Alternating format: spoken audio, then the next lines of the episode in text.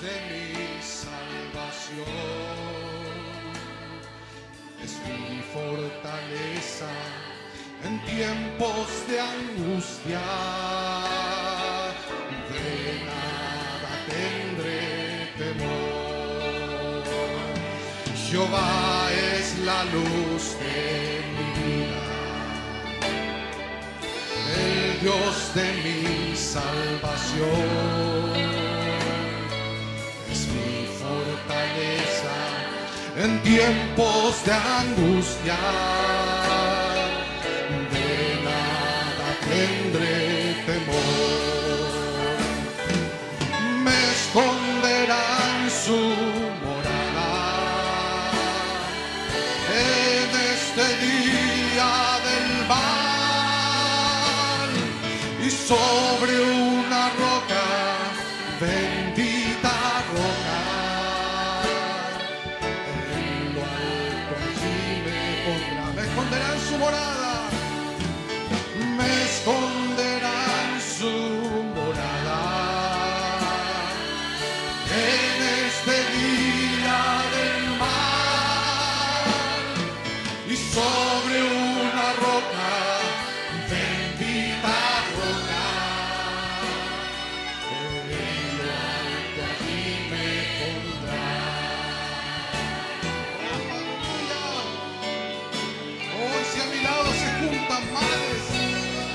angustia y dolor. Hoy en mi corazón estoy confiado. Y si a mi lado se juntan males, angustia y dolor, mi corazón confiado estaré.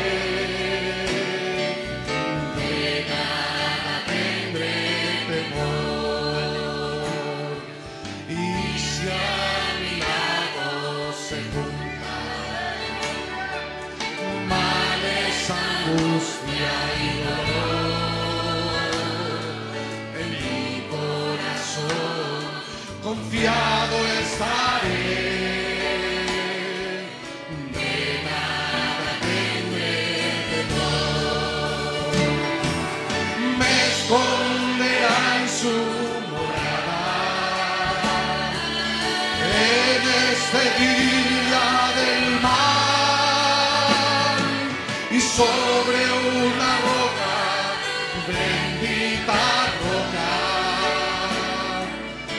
En lo alto allí me pondrá.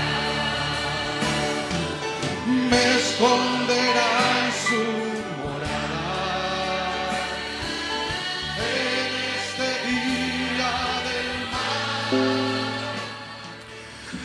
Dios le bendiga hermanos, muy buenas noches, bienvenidos a la segunda edición de Misioneros a la Obra. Soy su hermano Héctor Rojas quien les habla y tengo el privilegio de poder compartir con ustedes eh, la bendita palabra del Señor. Así que agradecido, contento con, con nuestro Señor Jesucristo de habernos tenido en consideración por su divina gracia y voluntad y también a nuestro pastor y a, a todos los colaboradores que permiten y hacen posible que esto sea una realidad. Y a todos ustedes que nos escuchan también, una gran bendición, muchas gracias desde ya por su tiempo y por permitirnos compartir esta gracia a sus corazones. Eh, el objetivo de, este pequeño estudio que, les traigo hoy día es poder ser de, eh, compartir una bendición que el Señor me, dio a mí en la oportunidad pasada de cuando acompañé al grupo de jóvenes a una actividad en el sur, en un campamento donde escudriñamos la palabra y hablamos sobre la expectativa, eh, jóvenes en la expectativa de la venida del Señor. Así que eso es lo que me gustaría poder compartir con ustedes con la ayuda de Dios. Entonces yo les invito a abrir sus Biblias en el Salmo 27. Estamos oyendo esa bendita canción, esa inspiración que nuestro hermano Fabián compuso basado en este hermoso salmo, un salmo muy especial que el profeta escogió para predicar el mensaje del rapto, donde dice él eh, que Dios escondió la revelación del rapto. Así que es una promesa para cada creyente de esta final edad. Y dice así la palabra del Señor, el Salmo 27, Jehová es mi luz y mi salvación, ¿de quién temeré? Jehová es la fortaleza de mi vida, ¿de quién he de atemorizarme? Cuando se juntaron contra mí los malignos, mis angustiadores y mis enemigos, para comer mis carnes, ellos tropezaron y cayeron. Aunque un ejército acampe contra mí, no temerá mi corazón. Aunque contra mí se levante guerra, yo estaré confiado. Una cosa he demandado a Jehová, esta buscaré, que esté yo en la casa de Jehová todos los días de mi vida, para contemplar la hermosura de Jehová y para inquirir en su templo. Porque Él me esconderá en su tabernáculo en el día del mal, me ocultará en lo reservado de su morada sobre una roca me pondrá en alto. Permítanme compartirles una oración que hizo nuestro profeta. Nuestro profeta dice así, te damos gracias por Jesucristo, quien abrió el camino para que pudiésemos estar nuevamente en compañerismo divino contigo, por medio del derramamiento de su sangre inocente, que por la expiación de esa sangre nosotros ahora somos hijos e hijas de Dios Aún no se ha manifestado lo que hemos de ser en el fin, pero sabemos que seremos semejantes a Él, porque le veremos tal como Él es. Y Padre, eso nos basta, con tal de que seamos como Él, manifestados en la forma de su imagen. Y ahora, Padre, no queremos conformarnos en esta hora con las cosas de este siglo, sino más bien ser transformados por medio de la renovación de nuestro espíritu, por medio del Espíritu Santo, que Él venga y tome nuestras vidas bajo su control y que nos guíe y nos dirija a través de los días que nos quedan sobre la tierra y así podamos ensalzar su gran nombre. Te damos gracias por todas estas cosas y bajo expectativa esperamos tu visita entre nosotros en esta noche al habernos reunidos y estamos creyendo que te encontrarás con nosotros así como lo has prometido. En el nombre de Jesucristo. Amén. Gloria a Dios. Como les comentaba, preciosos hermanos, eh, esto fue un pequeño estudio, una conversación que tuvimos con la juventud allá en el Zoom. Fue de mucha bendición y quisiera compartirles con ustedes. Em, los objetivos que tuvimos en aquella conversación fueron cinco, cinco objetivos, en las cuales son cuáles son las señales de la, la segunda venida de Cristo, cuál es el propósito de la segunda venida de Cristo, ¿Cómo puedo ser parte de la segunda venida de Cristo? ¿Y cuál es el requisito para ser resucitado o arrebatado? ¿Y cuál es la expectativa de la segunda venida de Cristo? ¿Cuál es mi expectativa? Entonces, con la ayuda de Dios, si el Señor nos permite, eh, me gustaría avanzar rápidamente para poder eh, llegar a un punto y ser de bendiciones para ustedes. ustedes. Fíjense aquí el salmista, el, profeta David, cuando él eh, habla este, este salmo, cuando él lo deja escrito, él dice, una cosa he demandado a Jehová, y esta, y esta buscaré, que es estar todos los días en todos los días de mi vida para contemplar la hermosura de Jehová y para inquirir. Inquirir en su templo, esa es mi invitación para ustedes. Inquirir significa indagar, averiguar o examinar cuidadosamente algo. Es una invitación para todos ustedes y para los cuales quisiera basar esto, esto, este, este estudio en algunas citas bíblicas, lo cual lo vamos a hacer rápidamente. En Mateo 24, cuando a, Jesús le, sus discípulos eh, tienen una conversación con el maestro y le, consultan, dinos cuándo serán estas cosas y qué señal habrá de tu venida y del fin del siglo. Son tres preguntas. Él las responde, pero en el versículo 32 del, del capítulo de Mateo 24, él habla sobre algunas señales de su venida, de su segunda venida. Él dice, de la higuera aprended la parábola. Cuando ya su rama esté tierna y brotan las hojas, sabéis que el verano está cerca. Con el verano vienen los frutos, la manifestación de todos los árboles que dan fruto. Y él dice, aprended de la parábola. Entonces, cuando la higuera está, ya su rama está tierna, y brotan las hojas, entonces sabemos que el verano se acerca.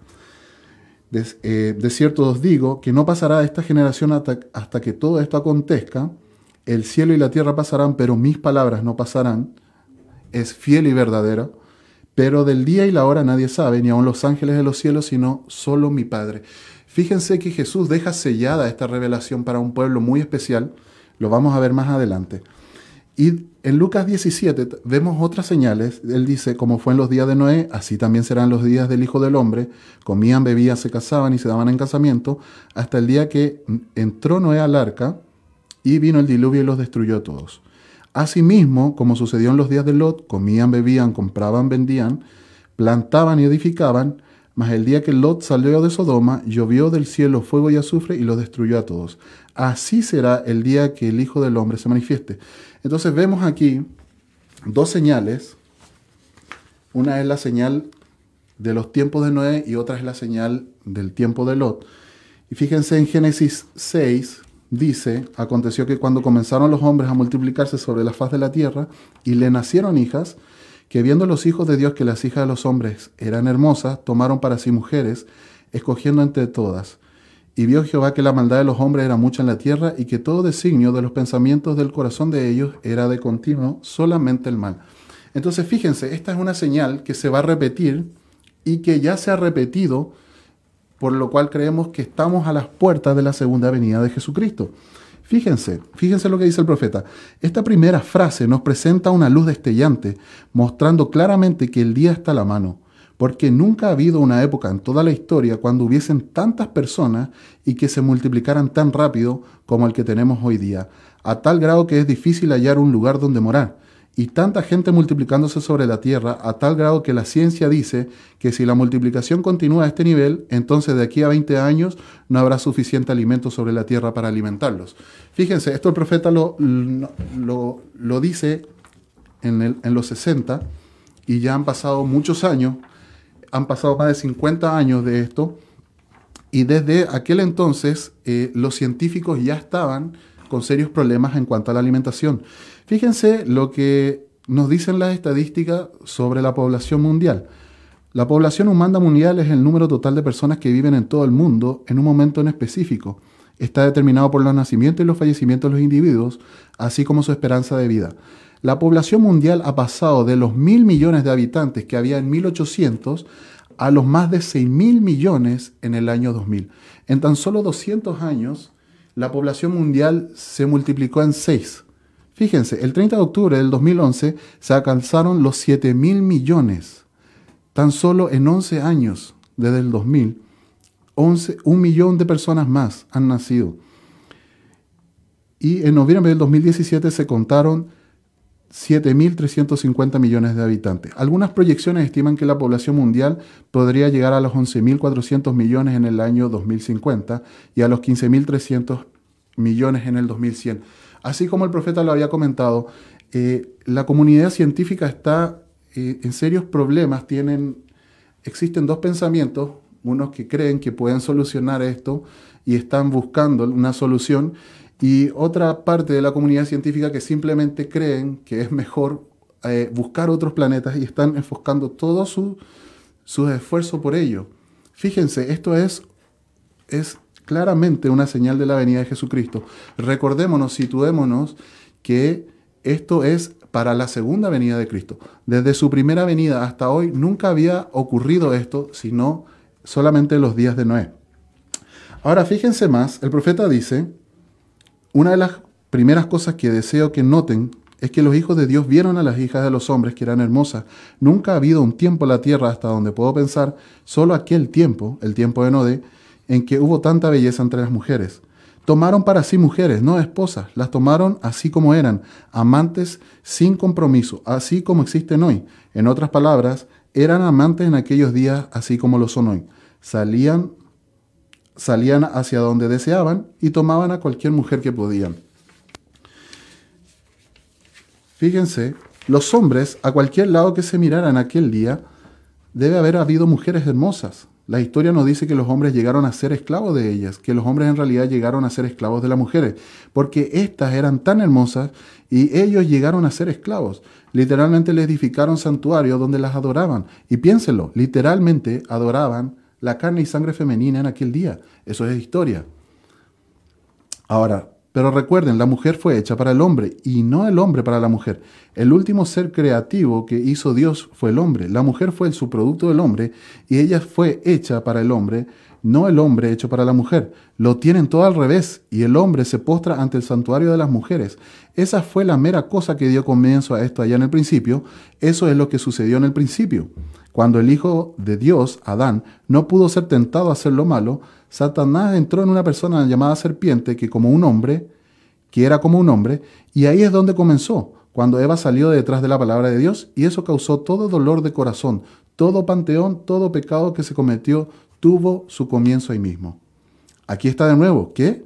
Las mujeres fueron la razón de la primera caída y con las mujeres termina el tiempo. Ella lo comenzó, ella lo finaliza. Con razón la Biblia dice, los que se escapan de Sión serán gloriosos a la vista del Señor. Ahora fíjense, ¿por qué siempre que hablamos de la venida del Señor estamos recordando esto? haciendo énfasis inclusive a nuestros jóvenes, porque hay hermanos que han creído esta palabra y ciertamente han tenido una caminata, pero ¿qué de nuestros hijos, de nuestros jóvenes? Y como estamos viendo las cosas actual, este pensamiento de la igualdad de género, fíjense, hay dos señales. Una que es que hombres han tomado mujeres sin compromiso, simplemente las tomaron. No existe una relación, no existe un matrimonio, no existe una, una familia. Pero también en los tiempos de Lot, todos sabemos que las mujeres fueron tan comunes, se degradaron tanto de su, de su posición, que los hombres prefirieron vivir con hombres. Y fíjense, esta, esta, esta situación no solo llega a ser un, eh, un, fenómeno natural, sino que el profeta va más allá y dice, un hombre que, no, que permite que su mujer tome su posición está influenciado por un espíritu homosexual, por un espíritu afeminado. Entonces vemos que esta advertencia es seria para ustedes jóvenes, señoritas, ustedes puedan entender que no, no, no, existe nada en el mundo que les pueda ofrecer algo mejor que un hijo de Dios. Eh, eh, fue una de las cosas que más eh, hicimos ahínco en esa, en esa conversación con la juventud, porque es muy fácil, es muy fácil para un muchacho, un hijo de Dios, ver y tomar a una niña, ella está ahí dispuesta a eso, para ella eh, sería normal, sería agradable eso, pero vemos que eso no es lo correcto. No, no, no, es un perfecto plan de Dios. Y lo mismo, ¿qué pasa si un muchacho se fija en una señorita independiente, que ella no depende de un hombre, que ella puede tomar sus decisiones? Ese muchacho debería ver qué es lo que lo está motivando, cuál es el espíritu y qué es lo que él está buscando en una, en una persona. Entonces, ¿cómo podemos escapar de esta influencia? De la influencia de los tiempos de Noé y la, la, influencia de los tiempos de Lot solamente con el Espíritu Santo. Un muchachito lleno del Espíritu Santo, una señorita llena del Espíritu Santo, es la perfecta voluntad del Señor. Fíjense, si usted no tiene eh, el Espíritu Santo, es muy probable que usted sea influenciado por cualquiera de estos dos espíritus. Y la tercera señal es la higuera. Vemos en esta, en, al finalizar el tiempo, vemos que todos los sistemas están llegando a un culmine. Estamos viendo cómo todos los ismos, inclusive las iglesias, están llegando a mostrar su fruto y lo que han producido en estos dos mil años desde la venida de Jesucristo. Todos los sistemas están corrompidos, son corruptos y todos los sistemas fallaron. La educación, falló la iglesia y fallaron todas las clases políticas, la salud, todo ha fallado, todo es una corrupción. No hay ningún solo sistema que pueda ayudarnos a mejorar esto. Eh, lo que hemos estado viviendo eh, socialmente aquí en Chile eh, solamente es el reflejo y el cumplimiento de la palabra. La gente ya no confía en ningún sistema, todos los sistemas están quebrados, todos, no hay un solo representante que pueda decir yo tengo la solución a esto. Y nosotros como hijos de Dios sabemos que nuestra única salvación, nuestro único líder es Jesucristo y estamos orando por ese reino, ese reino de justicia, ese reino de amor. Continuemos. Ahora fíjense, ¿cuál es el propósito de la segunda venida de Cristo? En 1 Tesalonicenses 4 dice en el versículo 15, por lo cual os decimos esto en palabra del Señor, que nosotros que vivimos, que habremos quedado hasta la venida del Señor, no precederemos a los que durmieron, porque el Señor mismo, fíjense, esto es Jesucristo en su segunda venida, con voz de mando, con voz de arcángel y con trompeta de Dios descenderá del cielo y los muertos en Cristo resucitarán primero. Luego nosotros los que vivimos, los que hayamos quedado, seremos arrebatados juntamente con ellos en las nubes para recibir al Señor en el aire y así estaremos siempre con el Señor. Por tanto, alentados los unos a los, a los otros con estas palabras. Esta es una promesa que todo creyente en las edades y desde que Jesucristo vino ha esperado con muchas ansias en su corazón. Cristo.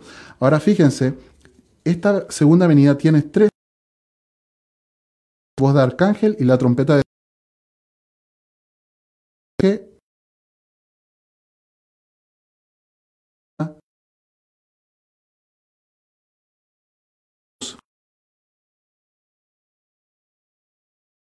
querido hermano recibiendo una invitación lo que sigue luego Fíjense, si bien nosotros tenemos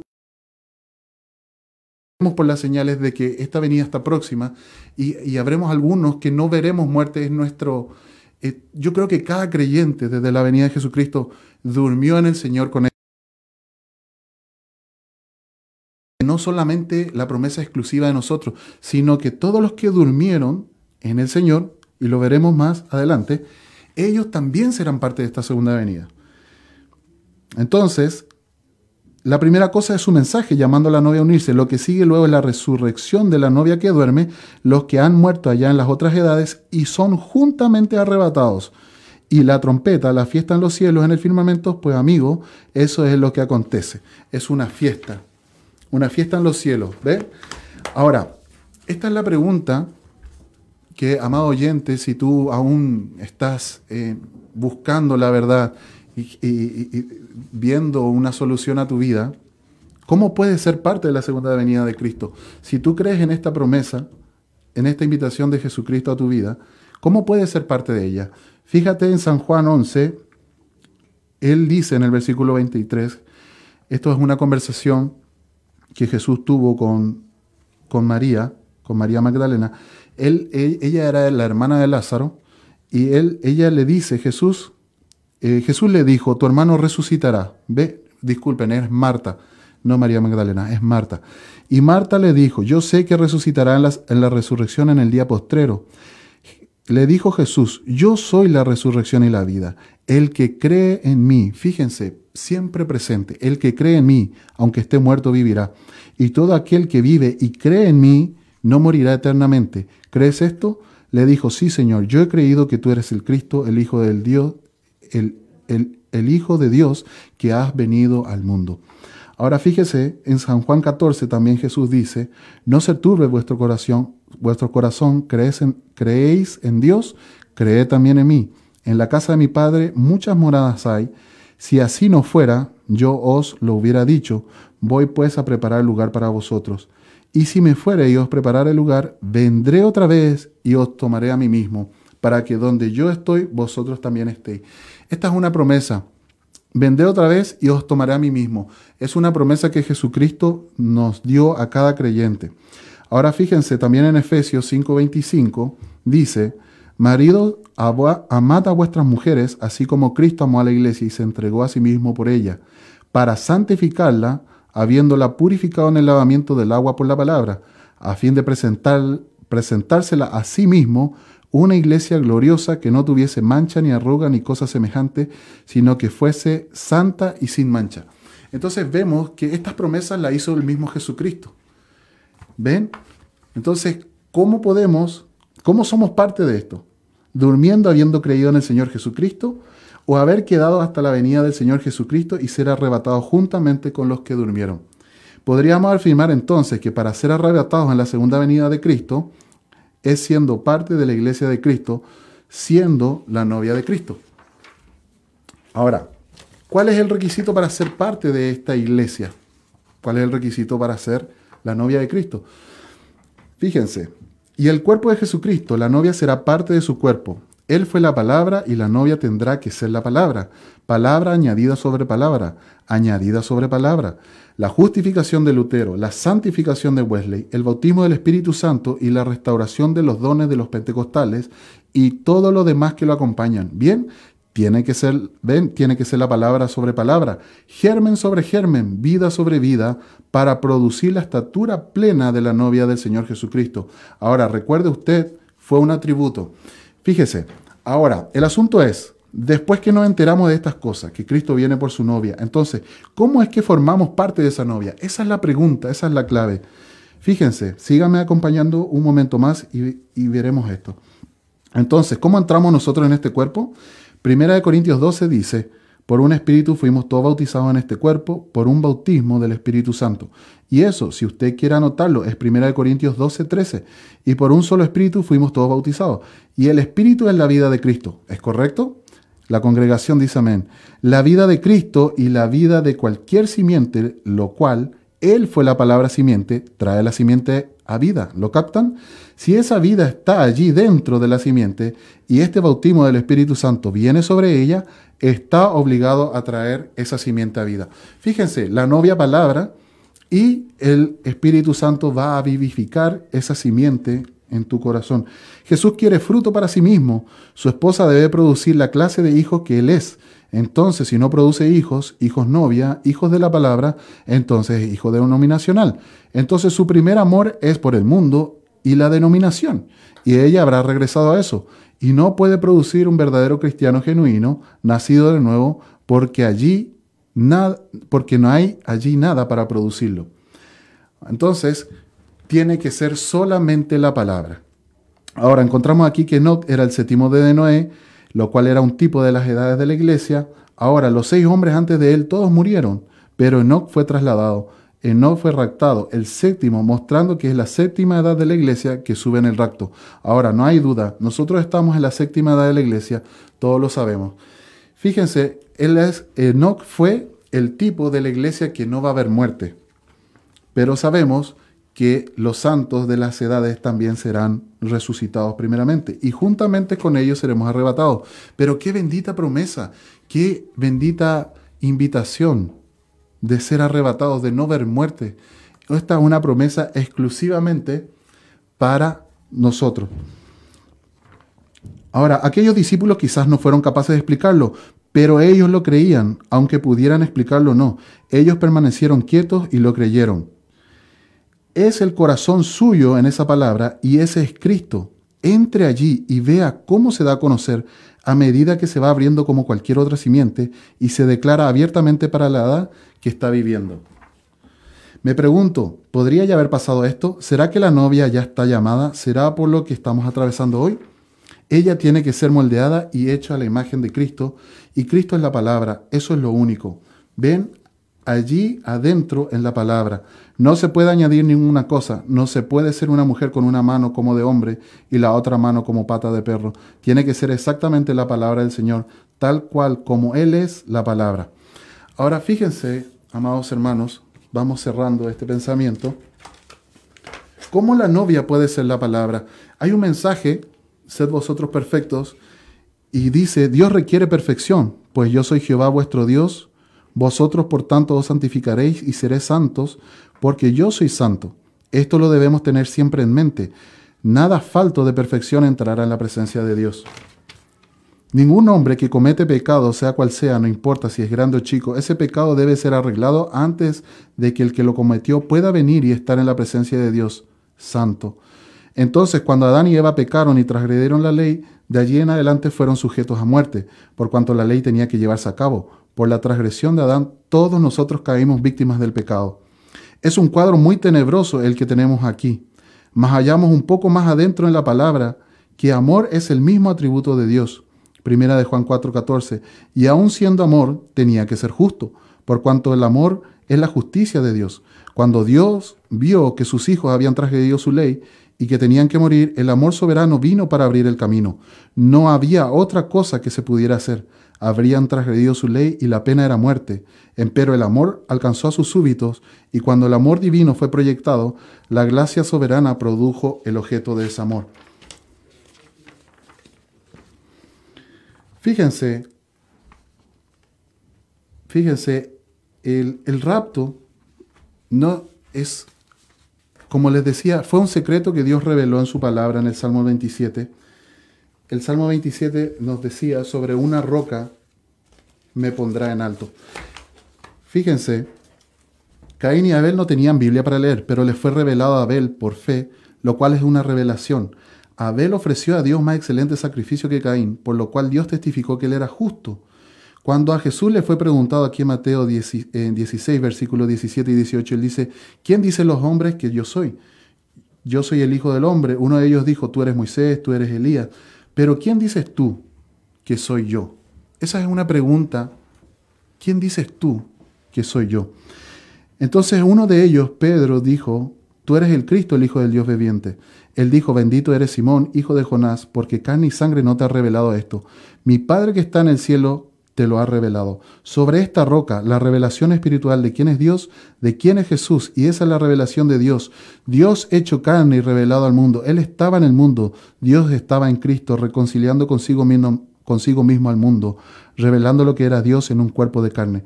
Tú eres el Cristo, el ungido, el Hijo de Dios. Fíjense, para la iglesia, la novia, para ella el rapto es una revelación.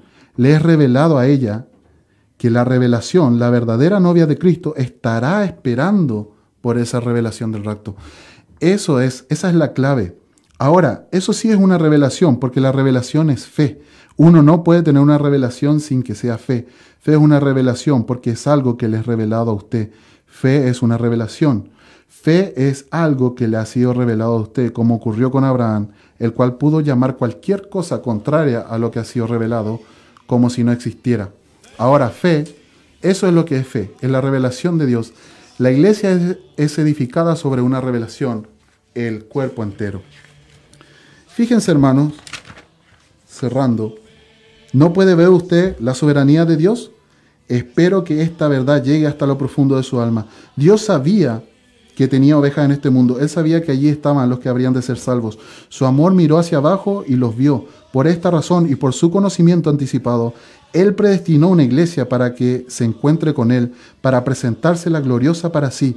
Una iglesia que no tuviese mancha ni arruga ni cosa semejante, sino que fuese santa y sin mancha. Si Dios requiere tal iglesia sin mancha sin ni arruga, Él tenía que proveer algún camino, su justicia, su juicio. Él no podía demandar tal cosa a menos que fuera posible. De manera que su salvación y la mía no depende de los méritos de nuestros propios actos, depende solamente de la positiva y soberana gracia del Dios Todopoderoso, quien fue el que nos escogió.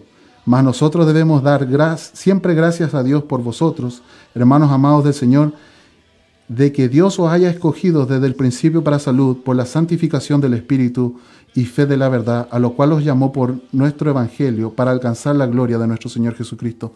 ¿Estás tú dispuesto a creerlo? No importa lo que tú puedas hacer, no hay nada, simplemente creer. ¿Estás tú dispuesto a creer? Piensa en ello, no es algo que usted pueda hacer, no se trata de corregir su conducta, no por obras para que nadie se gloríe. Es una confesión de su error y de aceptar la gracia de Dios hacia usted, como leemos en Romanos 19, que si confesáramos, que si confesares con tu boca al Señor Jesús y creyeres en tu corazón que Dios le levantó de los muertos, serás salvo. Eso los trae a usted a la perfección, perfección en Jesucristo. Yo confío ahora, amigo mío, que usted se detendrá y hará su decisión. quizás usted nunca había oído el camino de salvación o quizás lo había oído vez tras vez. Recuerde, usted lo está recibiendo, lo está rechazando. Piense seriamente acerca de la condición de su alma. Dios te bendiga.